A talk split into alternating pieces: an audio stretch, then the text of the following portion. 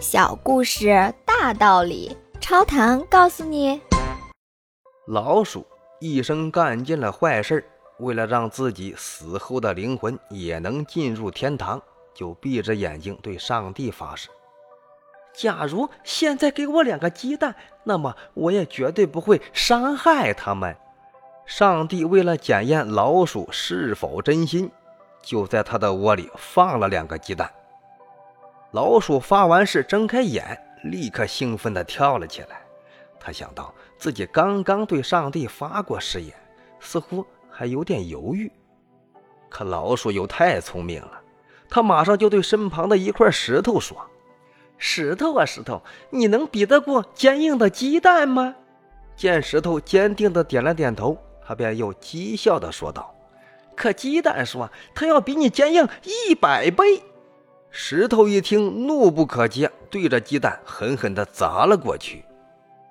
事情的结果正在老鼠的意料之中。他一边品尝着鲜美的鸡蛋，一边装模作样地赞美着石头。老鼠吃完一个鸡蛋，见剩下的另一个孤零零地躺在窝里，本想也用刚才的方法把它吃掉，转念又一想，不行。我要是把鸡蛋吃光了，那么仁慈的上帝还会再送给我鸡蛋吗？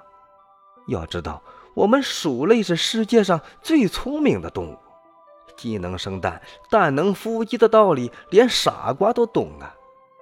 于是，老鼠放弃了吃掉鸡蛋的念头，心安理得的去实现自己的愿望。也不知道是老鼠的诚心，还是上帝的慈悲。生命艰巨的酝酿、颤抖，直到痛苦而又顽强的破壳而出，小鸡终于向世界发出属于自己的声音。石头目睹了一个新生命诞生的全部过程，他被深深的震撼了，懂得了最弱小的生命也是最强大的道理。他再也无法忍受老鼠过去对自己的愚弄。扑过去，狠狠一下子就把那只聪明的老鼠给砸死了。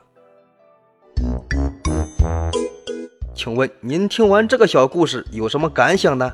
欢迎您在评论区留言，咱们一起探讨。感谢您的订阅，下期故事更精彩。